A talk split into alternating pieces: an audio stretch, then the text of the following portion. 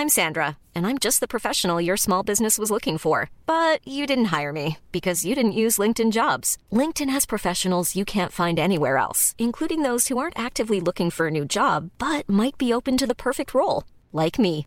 In a given month, over 70% of LinkedIn users don't visit other leading job sites. So if you're not looking on LinkedIn, you'll miss out on great candidates like Sandra. Start hiring professionals like a professional. Post your free job on linkedin.com/people today.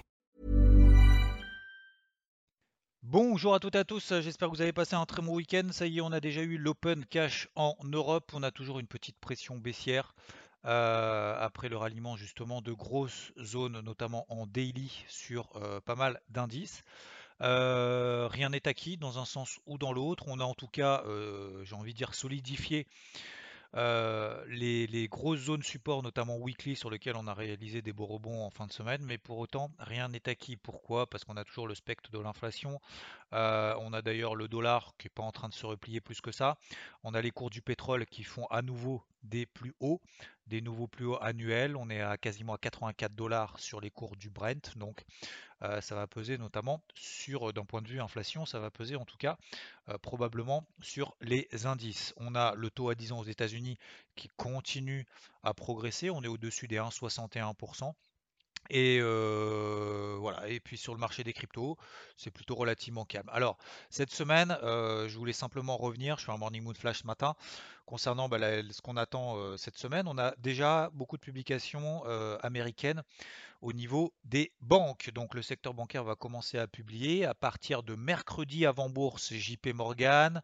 On a notamment BlackRock. À partir de jeudi, on a Wells Fargo, on a Citi, Morgan Stanley, US, euh, Bancorp et vendredi, avant l'Open, nous avons également Goldman Sachs. Bref, il y en a quand même pas mal, il y en a d'autres. Hein.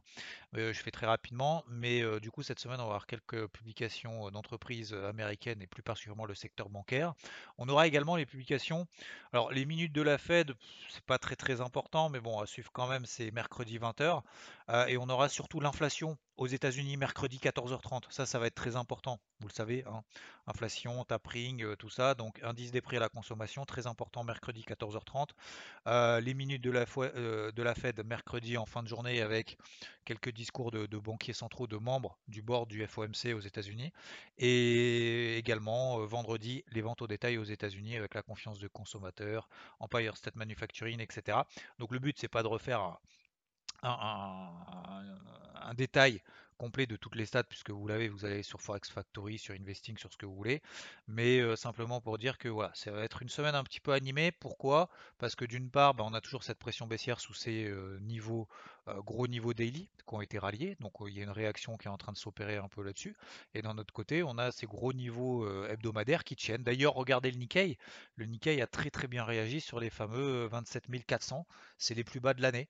Voilà, donc on a très très bien réagi là-dessus. Donc ça montre que bah, rien n'est acquis dans un sens ou dans l'autre. Voilà, que ce soit le camp acheteur qui est en train de se battre contre un flux vendeur, euh, voilà, et le flux vendeur, les, les, vendeurs qui sont en train de se battre pour justement tenir ces grosses zones de résistance. Enfin, c'est pas les tenir, mais c'est surtout se dire, bah, il n'y a pas de, finalement de, catalyseur positif qui nous permet pour le moment de justifier le ralliement des, records historiques euh, qu'on a réalisés sur les indices américains, plus particulièrement cette année, donc euh, à la fin du mois d'août. Donc, euh, donc voilà, ça va être encore une fois, comme je disais dimanche, plutôt, plutôt de l'intraday. À défaut de faire du swing, puisque, encore une fois, bah, on n'est pas non plus sur des, configurations qui nous permettent d'anticiper ce qui va se passer à 3-4 jours au vu des publications macro, au vu des publications également microéconomiques. Donc il va falloir s'adapter euh, au fil du, de l'eau, au fil des heures, au fil des jours, euh, en fonction du flux, en fonction de ce qu'ont décidé les marchés, sachant que le lundi matin, comme vous le savez, c'est toujours un peu délicat euh, de faire des, conclusions pour la semaine en disant ils ont décidé cette semaine d'aller vers le sud ou vers le nord. Voilà. Donc pour le moment, phase de neutralité, on va bien évidemment travailler le carnet de bord. Concernant, concernant les, les cryptos, on est dans une phase un peu de latéralisation. Euh, toujours optimiste, oui. On a des petits replis, oui. Euh, il y a le Bitcoin qui tient toujours, effectivement, on est quasiment à 57 000 dollars. Euh, il surperforme tout. Même l'Ethereum, vous regardez ETH, BTC, on est quasiment au plus bas depuis le mois d'août. donc ça montre que le Bitcoin, voilà, c'est le, dominant depuis maintenant quelques jours, quelques semaines, voire deux semaines, tout au plus, ce qui n'était absolument pas le cas ces derniers mois. Donc voilà, la logique général, visiblement, euh, c'est que euh, bah, derrière, justement, vu qu'on a un afflux de liquidité, notamment sur le Bitcoin, une fois qu'il fera peut-être un petit peu une pause et qu'il restera là-haut, euh, les altcoins devraient suivre le pas et, et, renclencher du coup un fameux bull run. Donc pour le moment, il faut rester bien évidemment exposé à long terme parce qu'il n'y a absolument aucune remise en question de la tendance haussière, bien au contraire.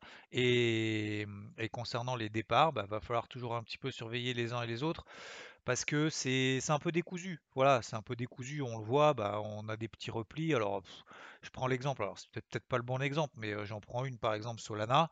Bah voilà, ça, ça, ça montouille, puis ça retombe, puis ça remontouille, puis ça retombe, etc. etc. Donc faut essayer de, on va, falloir essayer de trouver celles qui tiennent le mieux. Donc vous avez la fameuse FTM que vous, que vous suivez depuis pas mal de temps maintenant avec, avec Rodolphe. je vous l'avais partagé d'ailleurs la semaine dernière aussi en mode trading, au-dessus des 1,50, 1,50 dollars. Derrière, on a fait en 50 euh, quasiment, euh, ouais, quasiment 2,50 dollars. Donc euh, c'est quand même une progression de 60% très rapidement, mais elle tient toujours. Donc c'est toujours les plus fortes à privilégier plutôt que les plus faibles. Alors c'est facile à dire, c'est plus difficile à faire, mais c'est celles qui sont, donc prenez des moyennes mobiles, 50, 50 périodes, en une heure, en 4 heures, et comme ça, ça vous permet justement de détecter les départs sur celles qui sont peut-être les plus fortes. Après, on a toujours des gros dossiers fondamentalement qui sont bien mais, euh, mais qui partent pas pour le moment parce que globalement, vous regardez la capitalisation totale hors Bitcoin, bah, on est toujours sous une grosse zone de résistance, donc ça montre que on tient, oui on tient les résistances et ça c'est quand même très bon signe, il n'y a pas de retournement majeur, mais, ça bloque. Voilà, ça bloque. C'est, ça montouille un petit peu, un peu partout, un peu à droite et un peu, à gauche, mais pas de manière générale en mode euh, déclenchement d'un gros bull run pour le moment, quand bien même, quand bien même, encore une fois, on reste tout à fait optimiste là-dessus. Il faut être simplement un petit peu patient. Voilà. Je pense qu'il ne faut pas euh, avoir la phobie de ne pas avoir cliqué aujourd'hui parce que euh, bah, parce qu'on n'a rien vu. C'est pas grave. Pas grave. Hein. Euh, il y a des fois, il faut être plus actif. Il y a des fois, il faut être moins actif. Ok? Voilà. allez. je continue mon carnet de bord, je vous partage ça tout à l'heure et je vous souhaite un très bon début de semaine. Encore merci pour vos messages week-end et, et je vous dis à plus. Ciao Hey, folks, I'm Mark Marin from the WTF Podcast, and this episode is brought to you by Kleenex Ultra Soft Tissues your ally to help tackle your allergy symptoms this season. I love the change of seasons, but nobody loves pollen and all those other things floating in the air that make you sneeze during this nice weather. Kleenex Ultra Soft tissues are hypoallergenic and allergist approved. So fight back against watery eyes and runny noses without worrying about irritating your skin. For this allergy season, grab Kleenex and face allergies head on.